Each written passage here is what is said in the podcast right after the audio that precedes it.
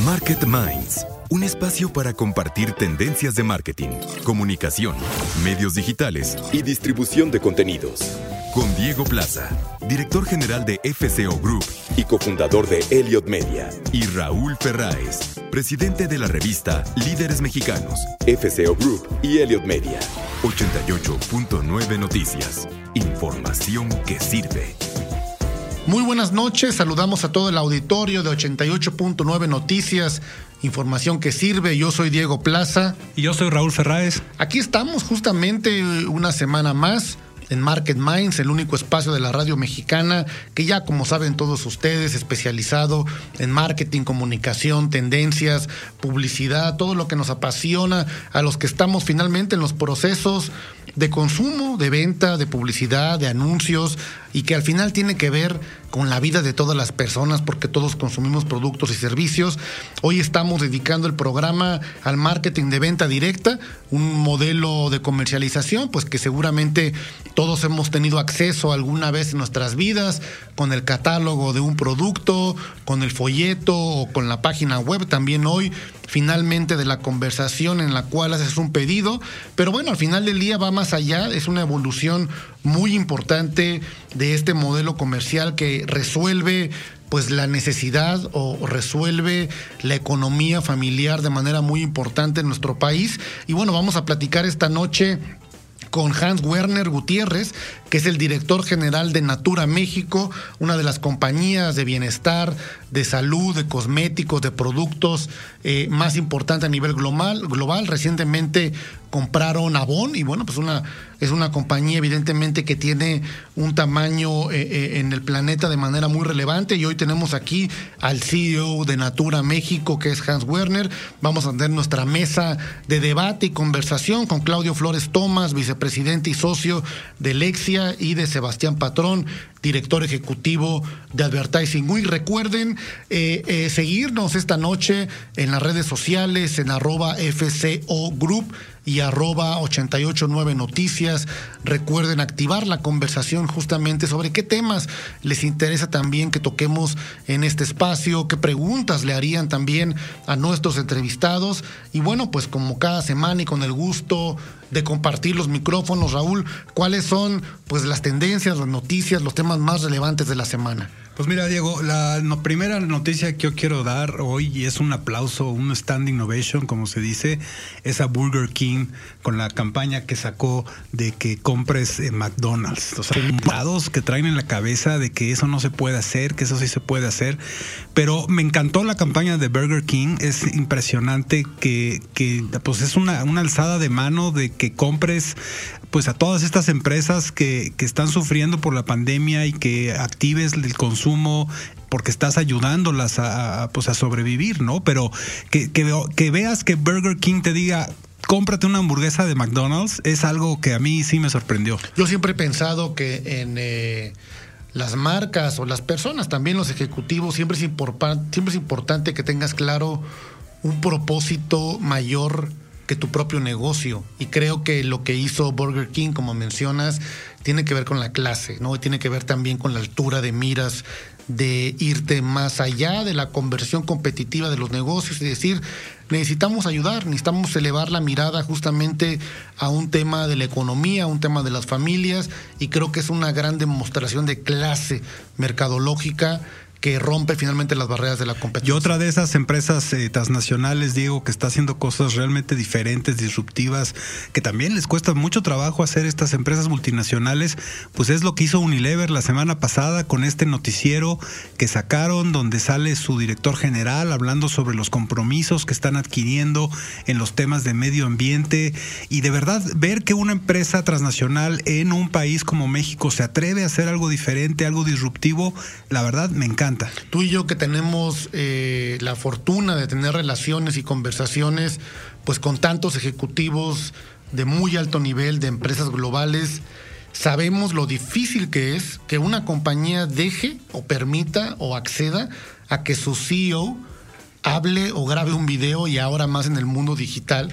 Y creo que justamente es la ruptura de paradigmas tratándose de Unilever de compañías que se humanizan, Raúl, de compañías que deciden dejar este halo corporativo en el cual nadie sabe quiénes son, nadie sabe qué piensan, solamente están dirigidos al modelo de venta, a una compañía que dice yo pienso esto para el mundo, pienso esto para el país, pienso esto para ti, y más allá de nuestro modelo de negocio, queremos un mundo mejor. La verdad es que las palabras de Reginaldo Eclisato, que además fue el padrino de Market Minds. Sí, fue la primera entrevista. Fue la primera entrevista que hicimos aquí en Market Minds.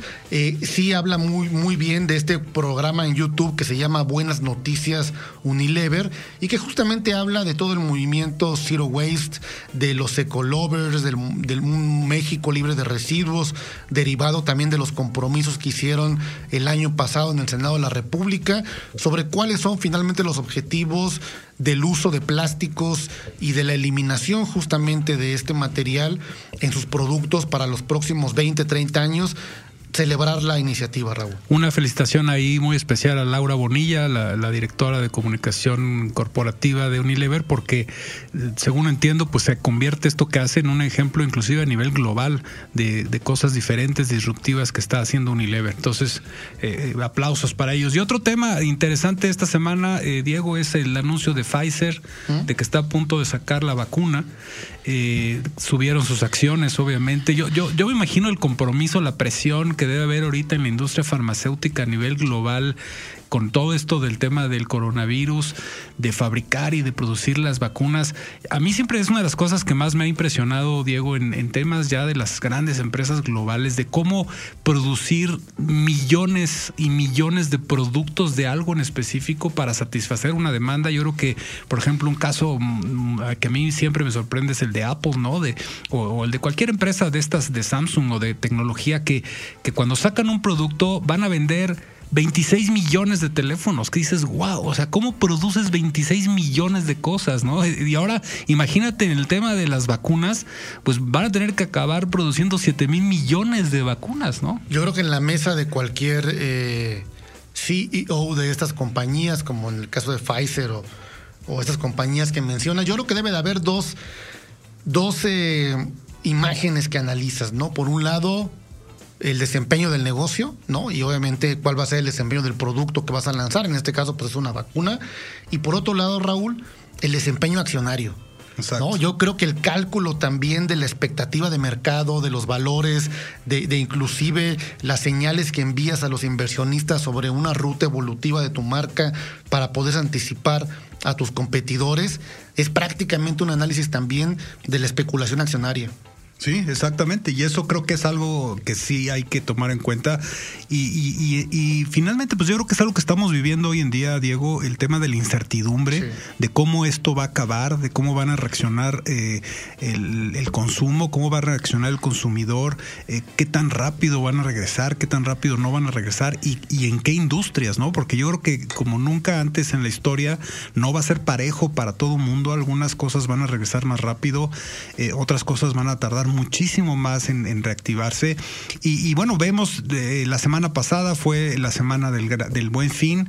Eh, todavía no hay números eh, concretos hasta el momento. Yo espero que haya sido un buen fin. Pero, pero al mismo tiempo ves a muchas empresas, por ejemplo, sin producto, ¿no? En, en, una semana importantísima como el gran fin y, y que te acercas a querer comprar una oferta y resulta que no hay producto. De verdad no entiendo, bueno, sí lo entiendo, deben ser problemas pues de, de, planeación, de expectativas, de, de, cosas muy complejas en las empresas, pero pues también perdieron, creo que algunas, una gran oportunidad de lograr mucho mejores ventas y una recuperación más veloz, ¿no? Yo creo que a la hora de calcular inventario, pues sí te enfrentas como dices tú, a una incertidumbre, evidentemente, en términos de cuál va a ser el desplazamiento de tus SKUs y de tus productos, pero definitivamente creo que no puedes subestimar la venta electrónica y que creo que es la que hoy ha tomado a todos por sorpresa este crecimiento del e-commerce en términos de que sí se están vendiendo las cosas y ya no es buen fin, Raúl, ya es buena semana. Fue toda la semana eh, pasada de, ofertas, de compras. Como dices tú, habrá que esperar eh, los números, las notas, pero también... Eh, son quizá de estos pruebas o experimentos o ensayos de lo que posiblemente nos tendremos que ir acostumbrando, Raúl, a un modelos híbridos en el desempeño de la publicidad, del consumo, y siento que estamos viviendo hoy un momento de altísima reinvención, justamente aquí en FCO Group, pues básicamente todo nuestro pensamiento tiene que ver con reinventarse y, es un estado que también quizá muchos quienes nos escuchan dirían, bueno, pues sí, suena muy bonito decirlo en los micrófonos, pero yo siento que es un gran privilegio, Raúl. Yo siento que cuando estás amenazado, y esto es algo también en los negocios y en la mercadotecnia, es una gran oportunidad para para, para cambiar, para hacer nuevas cosas. Yo siempre he pensado que reinventarse pues es maravilloso porque supone un impulso, una reacción justamente a otros elementos que debe tener cualquier persona, ya sea en la vida o en los negocios.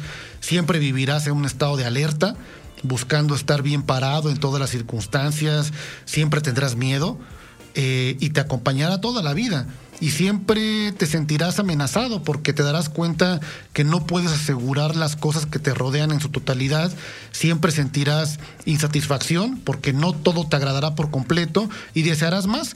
Todo, todo esto que menciono, Raúl, eh, son reacciones naturales que te obligan a reinventarte constantemente y muy rápido y creo que esta es nuestra nueva normalidad. Mira, yo creo que esto de la pandemia ha sido como, para muchas empresas, ha sido como subirse a una escalera eléctrica que va eh, y que te subes al revés, ¿no? De, en sentido contrario, en donde empiezas a subir y empiezas a caminar y a caminar sobre la escalera eléctrica y pues tú sientes que vas muy rápido y que vas avanzando, pero cuando volteas hacia los lados, te puedes dar cuenta de que no has caminado ni un centímetro. Entonces yo creo que eh, muchas de las empresas, evidentemente ante una circunstancia sí, se han visto rebasadas por, las, por lo que está pasando. Eh, muchas han, han tal vez tenido que ver cómo sobreviven. Eh, sin embargo, yo creo que las únicas que van a salir realmente adelante son las que, además de haber sobrevivido y haber hecho los cambios que tenían que hacer para mantenerse o para no perder tanto, además se han reinventado en algo. Y ahí yo creo que va a haber una gran diferencia entre los que lograron nada más sobrevivir y salen de, la pandemia, eh, eh, pues ahí raspados y todo, pero, pero vivos, a los que realmente no solo salen vivos, sino que salen con ideas nuevas, con procesos nuevos, con ideas que antes no habrían pensado y eso yo creo que es algo muy importante. Es un statement de que si cuando acabe esto, cualquier eh, persona que nos esté escuchando va a regresar a ser la misma persona que era, que era hace 12 meses, eh, Diego, estás mal. No aprendió Es que no entendiste, es que no aprendiste, es que no... También, Raúl, ahí ahorita te, escucho y, suena eh, un mensaje o una alarma a las empresas y eso es a lo que me refiero, pues con los directores, con toda la infraestructura, pero los emprendedores, Raúl, yo creo que también tenemos que voltear a ver este mercado de los startups y de quiénes aquellos tenían miedo de arrancar un negocio, tenían miedo de iniciar una idea y ahora justamente en este 2020 pues se vuelve evidentemente un contexto o un escenario de mercado mucho más complejo. Y pues no, no, olvidemos, Raúl, que los eh, el negocio, tanto emprendedor como de las MIPIMES, pues representan un porcentaje muy importante de la economía de nuestro país. Y en este programa nos escuchan muchos jóvenes, muchos emprendedores que están buscando una idea, una motivación. Y justamente creo que el mensaje que tú mencionabas, que hablábamos de la reinvención como concepto de vida permanente, es algo que también les tenemos que decir, no solamente a los altos directivos de las compañías, sino también a quienes quieren cumplir sus sueños emprendiendo un negocio, Raúl? Mira, yo creo que eh, en este programa, Diego, pues vamos a hablar del tema este de venta directa. Y yo creo que uno de los grandes éxitos de los temas de venta directa es justamente que le das la oportunidad a un individuo de generar ingresos adicionales, a lo mejor a los que ya tienen su trabajo o a lo mejor se quedó sin trabajo. Y por eso el motor de la venta directa yo creo que si le, le, pegas, ¿no? Eh, pues es exitosísimo, ¿no?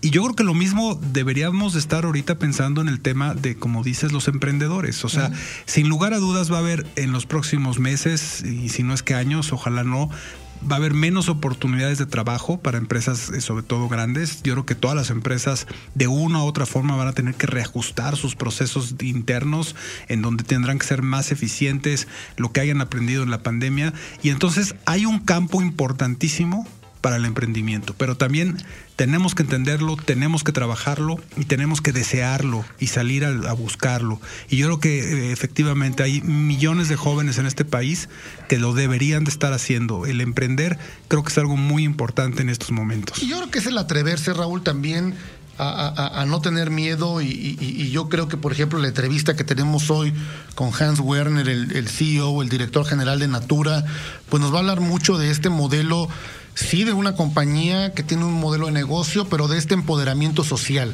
de este emprendimiento social, en una compañía te da la oportunidad de tener una mejor estabilidad, de tener un mejor eh, desarrollo justamente con tu familia como persona.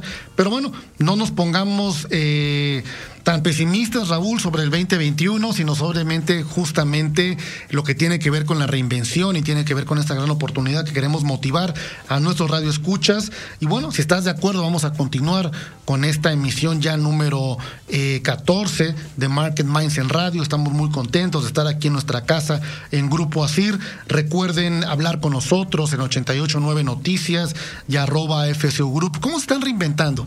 Cuéntenos cómo se están replanteando también sus modelos de negocio, cuáles son las incertidumbres, los miedos, cuáles son los consejos que quisieran escuchar, no solamente de nuestros entrevistados, sino de la conversación mercadológica. Pues bueno, por el momento vamos ahora al reporte de tráfico y clima, como cada 15 minutos, aquí en 88.9 Noticias, información que sirve. Market Minds, un espacio para compartir tendencias de marketing, comunicación, medios digitales y distribución de contenidos. 88.9 Noticias, información que sirve. Pues ya estamos de regreso aquí en Market Minds en 88.9 Noticias, información que sirve. Recuerden que estamos aquí como ya cada semana, todos los miércoles, hablando de comunicación, marketing, publicidad en el único espacio sumamente relevante sobre estos temas. Y hoy tenemos, pues, e, e, en este tema del marketing de venta directa, pero también de bienestar. No, no, sabría ponerle un título específico porque eh, Natura es una compañía global enorme y la verdad es que más vamos a hablar también de liderazgo. Vamos a hablar de liderazgo, vamos a hablar de, de, de, estar finalmente en el frente del mercado. Vamos a hablar con Hans Werner, que es el director general de Natura México. Hans ingresó a Natura en 2002 y hasta entonces pues ha desarrollado una carrera muy sostenida, ha estado en mercados como Perú, Brasil, Chile, México, eh, justamente previo a llegar aquí a nuestro país se desempeñó como director general de Natura en Perú y, bueno, también estuvo en la vicepresidencia de la Cámara Peruana de Venta Directa.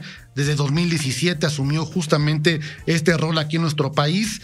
Eh, es administrador de empresas por la Universidad Ricardo eh, y este año además fue reconocido dentro del ranking de las 100 líderes con mejor reputación. Ahí está Hans, por eso digo que vamos a hablar de liderazgo y también de negocio. Y bueno, actualmente tiene la presidencia de la Asociación Mexicana de Venta Directa. Hans, muy buenas noches, ¿cómo te encuentras? Muchas gracias Diego, aquí feliz de poder participar en tu programa, así que un saludo aquí para Raúl y, para ti, feliz de estar aquí con ustedes. Gracias Hans, pues yo creo que Natura es de esas marcas que se está volviendo en épicas o legendarias, ¿no? Eh, desde su nacimiento en Brasil ha generado pues un, un brand loving brutal de los consumidores que la conocen y, a mí me gustaría esta primera pregunta hacértela en los temas pues de, de, los consumidores, Hans. ¿Qué es tú lo que crees que realmente encanta tanto de la marca que ha tenido o que está teniendo el éxito tan brutal Natura a nivel, eh, por lo pronto, latinoamericano? Gracias por la pregunta, Raúl. Sí, la verdad que el éxito de Natura es tanto en México como en el mundo. Desde la fundación hace más de 50 años, la marca ha tenido ese approach, ese feeling esta sensación de ser una marca querida por todos. Y los principales factores de, éxito que hemos tenido nosotros han sido, primero, el producto, porque desarrollamos productos con una calidad increíble, cuidando del medio ambiente, trabajando con comunidades de una forma totalmente integral. O sea, el producto es nuestro principal constructor de marca. El segundo, la forma como nosotros nos posicionamos, nuestra propuesta de valor, teniendo un negocio de venta directa que podemos contribuir a que la sociedad también sea partícipe de las ganancias, hacer que más de un millón de personas se sumen también a esta causa y que por la venta de estos productos puedan ganar un dinero. Entonces generamos emprendimiento para muchos y siempre cuidando el medio ambiente es una marca social responsable. Entonces, a medida que Natura ha ido creciendo en el tiempo, la sociedad también ha ido tomando más valor, más cuidado, más relevancia en estos temas y obviamente se juntaron estos factores mágicos que hacen que la compañía sea querida por todos. ¿Cuál, dirías que es eh, el elemento de conexión, sobre todo cuando hablamos a las nuevas generaciones, que nosotros tenemos una eh, eh, pues vamos, un conocimiento de que a los millennials, a los centennials, les importa mucho más el tema de las causas, el tema de la responsabilidad social, el tema del cuidado al medio ambiente. ¿Cómo Natura logra reinventarse para entrar en, una nueva generación, Hans? La verdad que nosotros hemos sido adelantados, digamos, a la generación. Nosotros más de 50 años veníamos ya hablando de que podemos hacer negocios muy buenos, exitosos, pero cuidando el medio ambiente. O sea que siempre hemos sido pioneros en la lucha y en la convicción de que hay negocios que pueden ser pensados en el triple bottom line, que llamamos nosotros. Lo que pasa es que al ser pioneros, por ejemplo, porque tengo un ejemplo concreto, lanzamos repuestos en el año 83, en un mundo donde totalmente estaba fuera del repuesto, al contrario, había que hacer frascos con una, pesados, con muchos colores. Nosotros ya habíamos dicho en el año 83 que teníamos que lanzar repuestos. Entonces, de alguna manera, eh, digamos, el movimiento social se juntó con el movimiento que Natura venía hablando hace muchos años y ahí es donde se hizo el match feliz. Y hoy, con un público joven que tiene mucha conciencia, mucha convicción, total cuidado, está dentro de su agenda, está dentro de su propósito. Obviamente cuando voltean y miran las marcas, ya ven una empresa como Natura que ya viene con ese mensaje de muchos años atrás y es donde optan por comprar productos, como dije al principio, productos de buena calidad, con buen mensaje este explosivo resultado. Yo, yo quisiera regresar, eh, Hans, al tema del producto, porque eh, Diego y yo siempre insistimos aquí en el programa eh, de Market Minds de la importancia de tener un buen producto, ¿no? Porque hay muchas marcas que creen que con productos o servicios que no son tan buenos, con una buena campaña de marketing puede salir y convencer a las audiencias pero yo creo que eso a la larga es insostenible porque finalmente se acaban dando cuenta las audiencias que pues lo que les estás vendiendo no es lo que realmente obtienen y, eso en Natura yo creo que es algo que sucede muchas veces hasta al revés, ¿no? La gente realmente se enamora de esos productos y, y teniendo unos productos tan buenos que, que, que, bueno, que, que, se crearon eh, eh, con, con, con, todos estos valores que ya estás eh, mencionando, ¿por qué escoger en el modelo este de venta eh, por catálogo? ¿Y por qué no salió Natura a, como sería lo tradicional a las tiendas, a los autoservicios, a las, a las farmacias, a vender un producto como Natura? ¿Cuál, cuál, ¿Cuál es la estrategia ahí de marketing, el racional de marketing que siguieron para, para la fórmula que tiene actualmente Natura? Bueno, ahí esto te, puedo, te lo puedo contar a través de una historia, ¿no? Hace aproximadamente 50 años, nuestro socio fundador, el dueño de la compañía principal, el creador de Natura, el señor Luis Seabra, trabajaba en una pequeña tienda vendiendo cosméticos. Y él veía de que cuando él podía ofrecer, conociendo el producto, ofrecer el mejor producto para un cliente, conociendo al cliente, dándole, entendiendo cuál es su real necesidad y él ofreciéndole el mejor producto, tanto él hacía un negocio como que el cliente se iba muy satisfecho porque la recomendación iba así, tal cual la persona necesitaba. Pasa el tiempo, se inspiró el señor Luis Seabra en una marca que hoy día es parte del grupo, la marca Boom, que, tenía, que tiene hoy más de 130 años como parte de, de la industria de venta directa y dijo, qué linda forma de poder comercializar productos donde hay una persona no solamente quiere ofrecer un producto por venderlo, sino tiene la facilidad de conocerle a la persona. Entonces ahí es donde él dijo, voy a utilizar la venta directa como para poder hacer llegar mis productos. Adicionalmente, entendiendo que en la venta directa no solamente la compañía gana, sino también el que vende gana.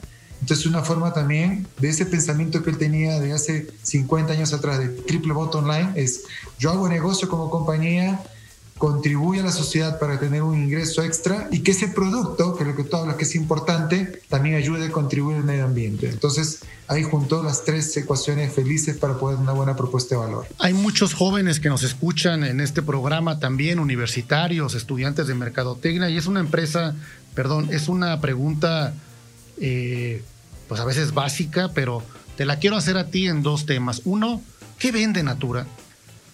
Y finalmente, eh. ¿hacia dónde va Natura?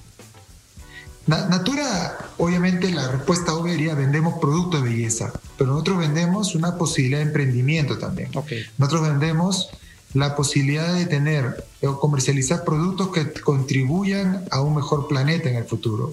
Cuando hablamos de que somos una empresa carbono neutro, cuando hablamos que nuestros productos reparten riqueza para otras personas que lo comercializan, cuando hablamos que nuestros productos también contribuyen a un mejor medio ambiente porque paramos la tala de árboles para poder utilizar el fruto y que este fruto sea utilizado en activos que contribuyan a tener una excelente performance del producto, hablamos que vendemos mucho más allá. Nuestra propuesta de valor va, obviamente, económico, social y ambiental, haciendo de que mucha gente joven que hoy día, como tú mencionas, se suma a la causa, porque ven una oportunidad de ganar dinero, pero se enamoran principalmente, además del dinero, se enamoran de todo lo que Natura eh, predica, todo lo que Natura hace.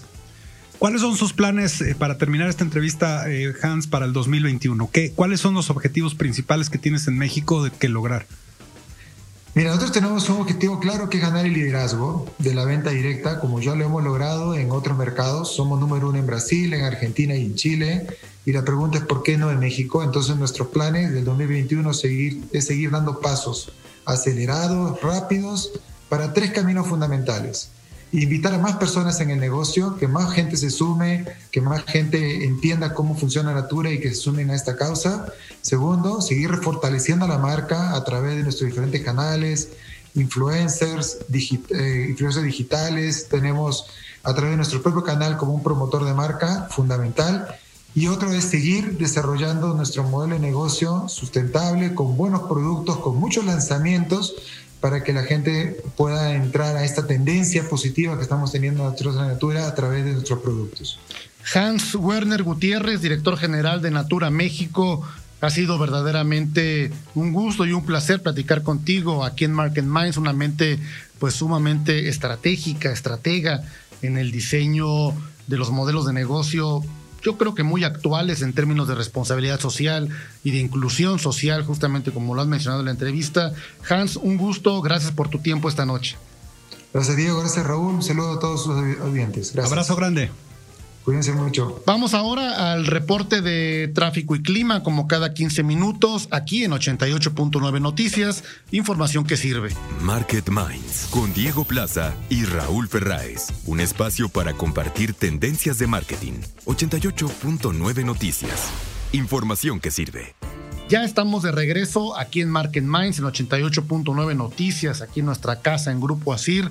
Felices, contentos, una semana más de tener no solamente entrevistados líderes eh, del más alto nivel, como Hans Werner, que acabamos de platicar con él, director general Natura, sino también de poder profundizar en conversaciones mercadológicas, de pensamiento, de consumidor, de comportamiento también de los patrones justamente de consumo, con nuestros expertos, con Claudio Flores Tomás, vicepresidente de Lexia, y con Sebastián Patrón, que bueno, esta noche no va a, estar poder, no va a poder estar con nosotros, pero bueno, vamos a platicar con Claudio justamente sobre eh, eh, este modelo de venta directa que suena a muy 1980, Claudio, pero también ha tenido una reinvención muy importante en el modelo de la venta digital, porque tú y yo hablábamos de, antes de entrar al aire, de los catálogos, de, la revista impresa en el salón de belleza, de las marcas que finalmente hacías tú tu, tu, tu, pues, tu modelo comercial con tus vecinos, con tus vecinas.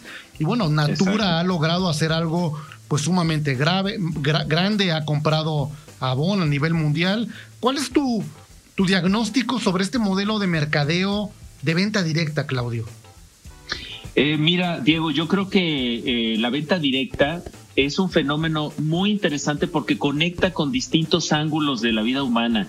Eh, ¿Qué es la venta directa? Es comercializar bienes de consumo o servicios directamente a los consumidores mediante el contacto personal de un vendedor o una vendedora independiente, generalmente en sus hogares, por eso también le llaman door to door, ¿no? Al tipo de, mecanismo comercial, en el domicilio de otros, en su lugar de trabajo, fuera de un local comercial.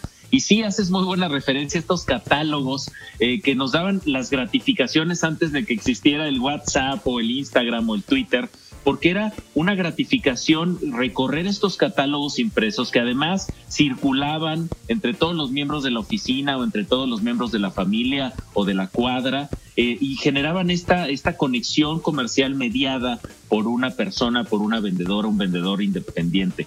Lo interesante es que hoy esos catálogos migraron a lo digital y hoy se vuelven catálogos en PDF, catálogos digitales que circulan a través de las redes de estas vendedoras o vendedores independientes en sus WhatsApps, en sus Facebooks, en sus redes sociales, que también se utilizan como una manera de vender. Entonces es una industria que ha mutado de forma sistemática en últimas últimos 30, 40 años.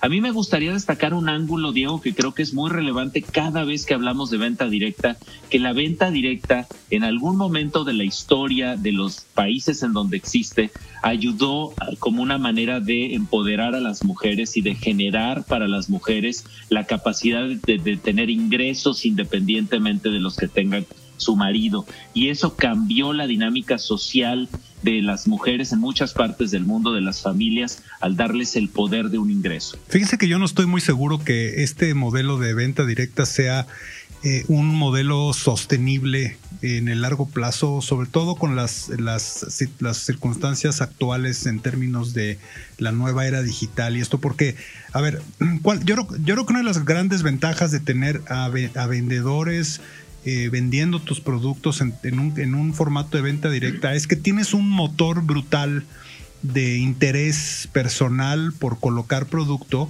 que eso obviamente es, algo muy valioso, ¿no? O sea, tienes a, decenas, centenas o miles de, personas vendiendo tus productos, tratando de también ellos generar un ingreso para ellos mismos, y eso yo creo que es un motor brutal.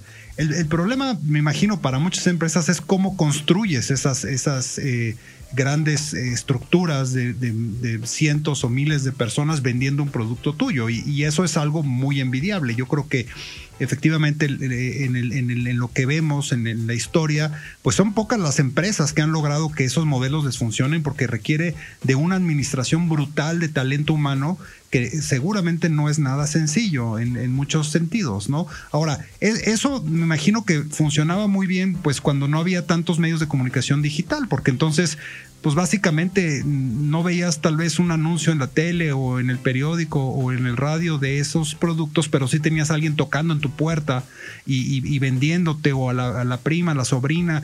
Y, eso creo que funcionaba. Ahora, mi duda, Diego, Claudio, es ¿cómo, cómo va a avanzar ese modelo a futuro. O sea, ¿qué tanto las nuevas generaciones de jóvenes van a estar dispuestos a vender productos puerta en puerta y qué tanto para las empresas eso va a funcionar porque yo creo que también hoy en día pues es tan grande el mercado que también habrá muchas de estas empresas que ya no es suficiente tener a decenas o a centenas de, de personas vendiendo sus productos, necesitan tener un alcance mucho mayor, ¿no?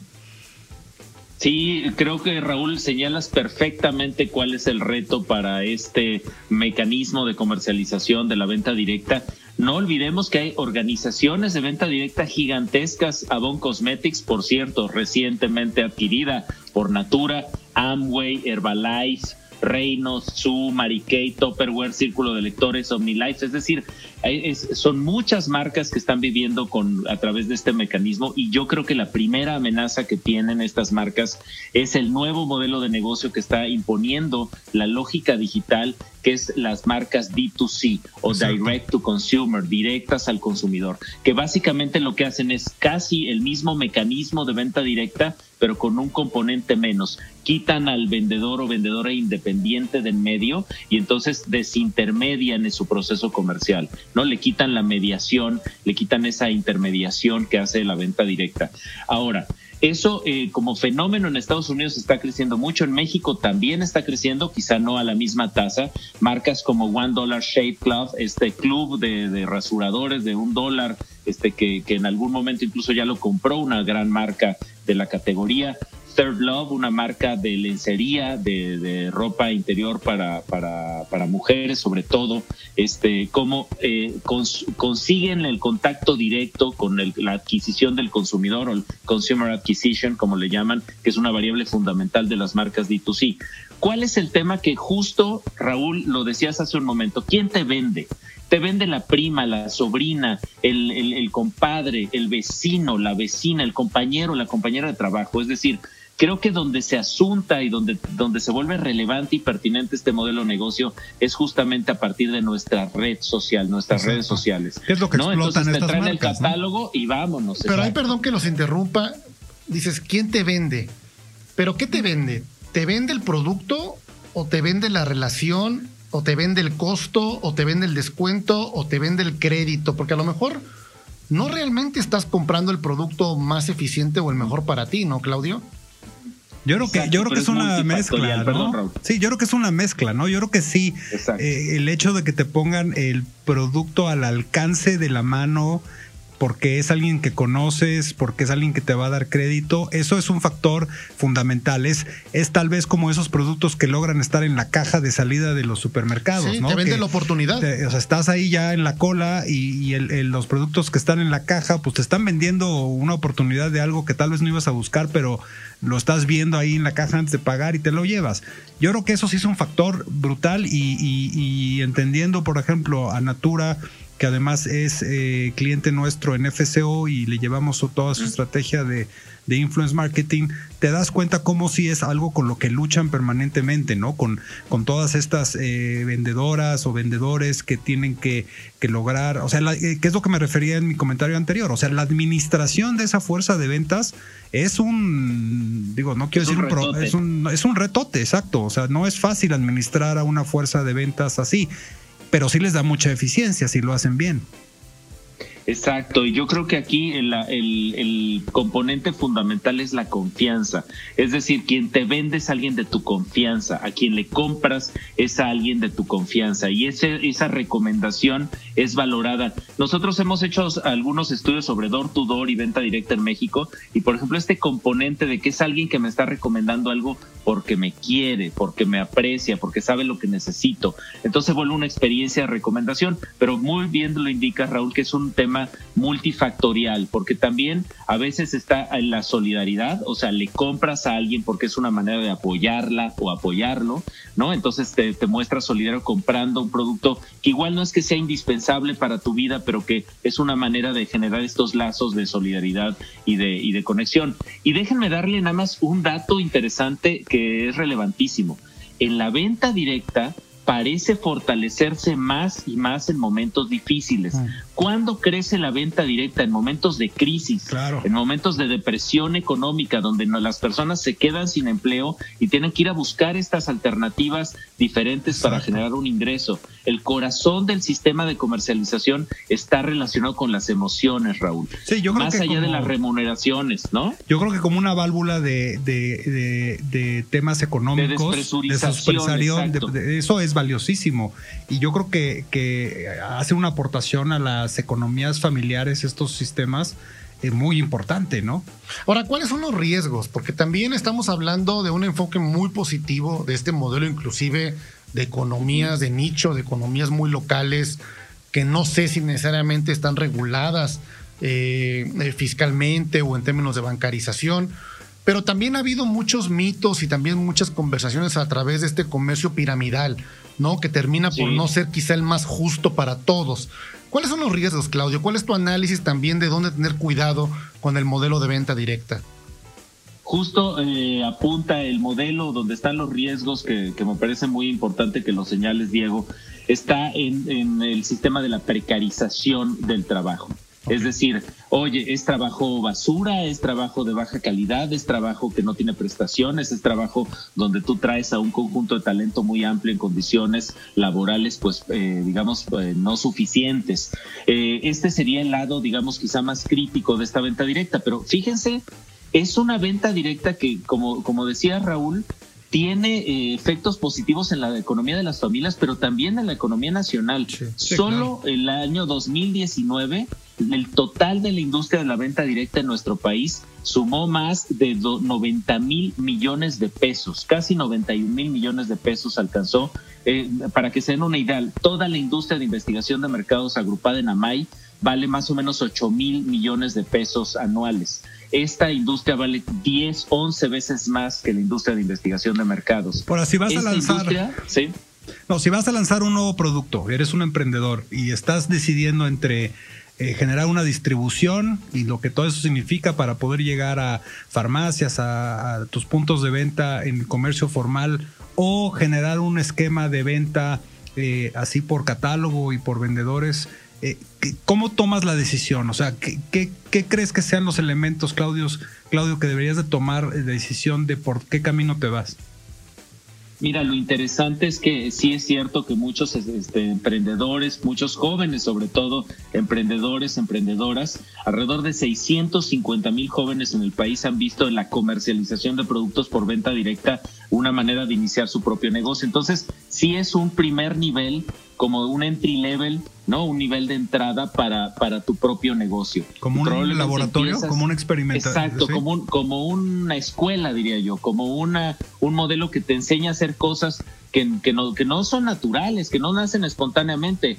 Diego, ¿qué tan fácil es cobrar cuando no sabes cobrar? ¿Qué tan fácil es preciar tu trabajo cuando no lo has hecho antes? Entonces, estas estos, estas empresas, estas marcas ayudan a los jóvenes emprendedores a tener sus primeras experiencias de comercialización, de venta, de cobranza, de administración de un negocio y se vuelven una escuela poderosa en la formación de yo, yo, yo, yo, yo me quedo pensando en el debate de lo que implica el modelo de venta directa en términos de los satisfactores inmediatos de la vida diaria de las personas, ¿no? Como dices, un ingreso rápido, un ingreso concreto, sencillo, ágil, versus los satisfactores de largo plazo en términos de lo que construyes.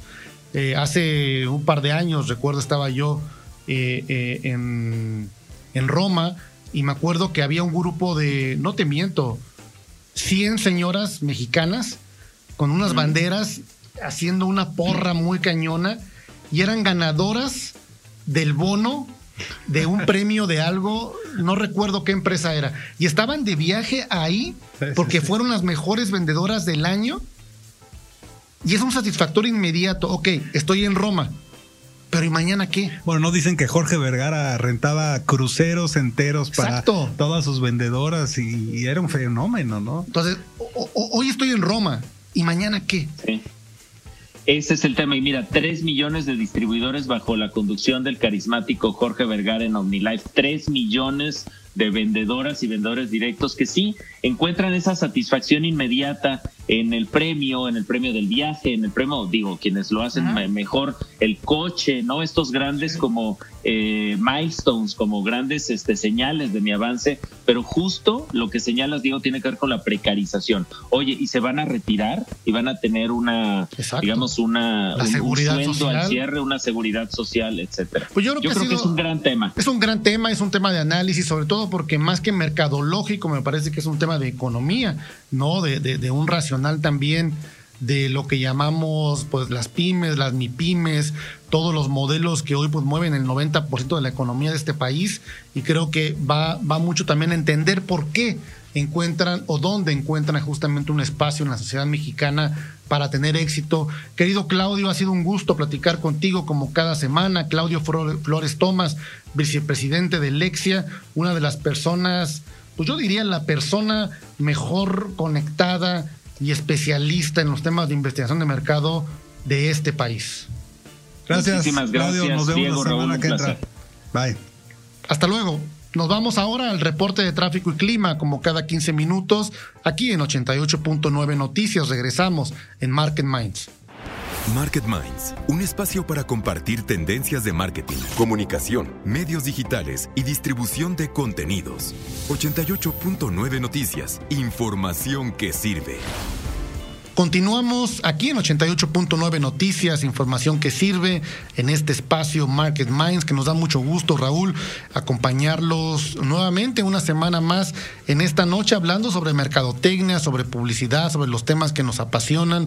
Este programa que le hemos dedicado el día de hoy a la venta directa, que es eh, más que un fenómeno mercadológico, es un motor de la economía, un motor comercial, justamente grandes compañías como Natura, que tuvimos la oportunidad de platicar con Hans Werner, su director general, la mesa de debate con Claudio sobre justamente lo que implica tanto en las oportunidades, Raúl, como también los riesgos. Y hay que también ver cómo está evolucionando justamente lo que antes era muy tangible, muy físico, la venta directa a través del catálogo, de las reuniones presenciales de venta, ahora un modelo muy digital y a una generación pues que está cambiando, ¿no? Y que al final del día ya no tiene los mismos hábitos de consumo de contenido, Raúl. Fíjate que no me lo preguntaste, pero te voy a decir cuál es mi conclusión de este programa, Diego. Este, yo creo que eh, el modelo de venta directa es un modelo exitosísimo. O sea, si, si tú logras armar y coordinar y administrar un sistema de venta directa, puedes tener un, modelo de negocios muy exitoso. Yo creo que el, gran reto es la dificultad que eso significa. Obviamente creo que es más fácil salir al mercado y que te distribuyan a, centros de consumo tradicionales, eh, pero yo creo que al final el, el drive que trae un motor de cientos, decenas o miles de personas vendiendo algo y creyendo firmemente en tu producto es importante. Ahora, obviamente tienes que tener un producto de consumo masivo. Eh, yo creo que, no sé tú qué opinas, Diego, pero yo creo que tiene que estar sobre todo enfocado a mujeres. Eh, yo creo que los, los fenómenos más exitosos de venta directa son entre las mujeres. ¿Por qué? No sé, sería un tema que tendríamos que analizar en otro Yo creo que programa. porque le das la oportunidad a la mujer de empoderarse empresarialmente a tener otra salida o otra búsqueda de ingreso frente al modelo tradicional de la casa. No, pero también el, producto va dirigido a mujeres. son eh, los zapatos, los cosméticos, creo que los dos ejemplos más exitosos en temas de modelos de venta directa. No me puedo imaginar un modelo de venta directo exitoso de corbatas. ¿O tú sí? Sí, no. No, no, recuerdo. No, ya, ya esa corbata de más ahorita. no, no, yo creo que sí, justamente tiene que ver un análisis también con quienes deciden este modelo comercial. Creo que es un caso interesante hablar sobre los sociodemográficos de impulso comercial, las mujeres, cuáles son los segmentos, los jóvenes que hoy están atendiendo y buscando nuevas oportunidades de negocio, ¿no? Y yo creo que no hay que dejar atrás algo que ya mencionábamos, el tema de los emprendedores, Raúl, las mujeres, los hombres que están ahorita buscando un modelo de emprendimiento, pues lamentablemente si has perdido tu trabajo o estás buscando oportunidades frente a la nueva realidad, creo que también es importante. Pues sí, y así acaba este programa básicamente del tema de venta directa. Y bueno, pues se nos está acabando el año, Diego, ya viene Navidad. ¿Qué sorpresa nos tienes para Navidad? Pues mira, tenemos para Navidad una gran eh, colaboración, una gran alianza que tú sabes aquí pues en Grupo Asir, que es nuestra casa, no solamente tiene que ver con la radio análoga, sino con la gran apuesta mundial del audio, que es iHeartRadio, y que es toda esta plataforma tecnológica que nos permite escuchar podcast, audio digital, y en cualquier momento justamente la música y las voces que queremos. Invitamos a todos a que lleven la experiencia de iHeartRadio, que además es una compañía eh, muy grande a nivel mundial y que en Estados Unidos en particular pues vaya, se deja ver el peso de su relación con los artistas, con los talentos, y viene el concierto de Navidad de iHeartRadio que vamos a estar eh, transmitiendo en colaboración, no solamente con Elliot Media, con Elliot Channel, que es nuestro canal de YouTube, eh, sino también con Elliot Radio, que está transmitiéndose en nuestra, estación hermana en Match FM eh, el 10 de diciembre. Será justamente el concierto de Navidad. Y bueno, pues Raúl, un, un cartel, un line-up de agasajo, Billie Eilish, Doja Cat, Dua Lipa, Harry Styles, Luis Capaldi, Shawn Mendes, Sam Smith, vaya, verdaderamente hace honor a todos los años que lleva este concierto tan prestigiado y que hoy llega a los oídos y a los ojos de todos ustedes gracias a Eje Radio y a nuestra alianza también junto con ellos. Fíjate que a mí me impresiona mucho, Diego, el fenómeno mercadológico y el fenómeno de movimiento de las masas, de los jóvenes, de los temas musicales. Eh, y de, hecho quiero proponerte que tengamos un programa y que se lo dediquemos a eso, analizar los fenómenos y el marketing de la industria de la música. Esto que está logrando iHeartRadio a nivel global es algo increíble, o sea, tener a este line-up de artistas en un concierto navideño, eh, que, además no es la primera vez que lo hacen y en otros años lo habían hecho en vivo y esta vez pues va a ser digital. Eh, a mí me parece algo increíble, cómo grupos como como BTS mueven a millones de jóvenes a nivel global alrededor de un fenómeno. Eh, tenemos que dedicarle un programa a entender esto y creo que tenemos que entender como marcas, cómo te integras mejor al tema de las de estos fenómenos musicales, porque la verdad, Diego, todavía las veo muy divorciadas a las marcas de los fenómenos eh, multiculturales que genera la música. Hablas de BTS como yo creo que la agrupación, la boy band más relevante de los últimos años, pero en un ejercicio, Raúl, que no es novedoso. El diseño del producto musical y de ídolos como una boy band ha existido en diferentes ciclos, como los Backstreet Boys, como New Kids on the Block, como NSYNC, como muchos grupos a nivel internacional. Y hoy creo que es importante entender ¿cómo están diseñados para hablarle a qué tipo de jóvenes y qué es lo que están buscando, Raúl. Pero fíjate que las marcas, como te digo, no las veo integradas a esos fenómenos. O sea, sí, las ves patrocinando conciertos o, cosas así, pero no las ves integradas en los journey de creación de los, de los, de los creadores de música a nivel global. Y yo creo que hay una oportunidad que de verdad no se está viendo y que creo que tiene un drive, en, sobre todo en las nuevas generaciones, que puede ser brutal, brutal. Hablemos del segmento, Raúl, hablemos de los nichos, del marketing de tribus también, para hablar de los jóvenes. ¿Cuál es tu artista favorito del line-up del concierto de Navidad, Raúl? Pues mira, a mí en especial, la verdad es que Shawn Mendes me gusta muchísimo. Ok. Eh, es un artista joven, crea, salido eh, igual que Justin Bieber del tema del, del, fenómeno ya de las redes sociales, ¿no? Empezó cantando en su canal de YouTube, en su cuenta de Instagram, haciendo covers, y de ahí saltó a ser un artista internacional. Él quiere parecerse a John Mayer, que es además otro gran, gran artista, este, eh, que además también les gustan los relojes como a ti. y, y una un tema que me impresiona mucho es, eh, por ejemplo, cómo lanzaron eh, su último sencillo, Wonder, que, que, espero que lo vaya a cantar en el concierto de Navidad con, con, todo un storytelling. Le voy a decir que la cante. Sí, sí, sí. Para ti. Vale. Porque además, no, no, no, no es, Diego, no es un tema de lanzar ya una canción por lanzar una canción y. Es toda una experiencia. Es, toda una experiencia de lo que generaron 360 de realidad virtual. Te podías meter a un, a un departamento donde se supone que se estaba haciendo la canción, donde, desde donde se lanzó la canción de, de, de, de Shawn Mendes. La verdad es que sí me impresiona mucho esos eh, equipos de producción, de, talento, de estrategia, de cómo están evolucionando, sobre todo en Estados Unidos y que cuando veo lo que están haciendo, Diego, me siento años luz atrás en lo que está pasando en nuestro país. O sea, desilusionadísimo de cómo estamos manejando el mundo de la música en México. Terrible, terrible. Yo creo que es toda una estrategia de contenido multiplataforma, y ya no solamente multiplataforma, Raúl, multisensorial. Al final el día multisensorial porque tiene que ver ya con muchos frentes justamente de distribución de las emociones, como bien mencionas en video, en la experiencia física, en la experiencia auditiva. Yo tengo una expectativa sobre Billie Eilish por una razón, porque ¿será realmente un concepto bien construido de larga duración o habrá sido de estos fenómenos artistas musicales que One Hit Wonder One Hit Wonder ¿no? entonces yo ahí está mi tema en la parte mercadológica justamente de todo lo que hay alrededor del producto Billie Eilish y vamos a ver si realmente hay fondo o solamente es One Hit Wonder en términos también de producción. Muy bien Diego. Bueno pues eh, ha llegado el momento de decir adiós. Los invitamos a que nos escuchen la próxima semana aquí eh, nuevamente en miércoles en punto de las 9.30 de la noche en Market Minds aquí en 88.9 Noticias.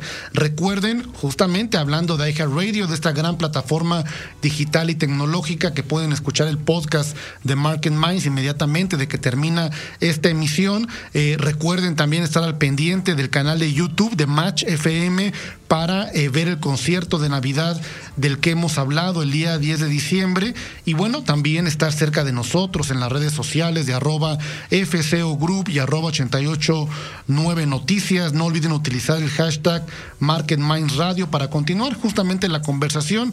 Y bueno, Raúl, pues eh, nos vemos la próxima semana. Yo soy Diego Plaza. Raúl Ferráez. Nos vemos aquí en Market Minds.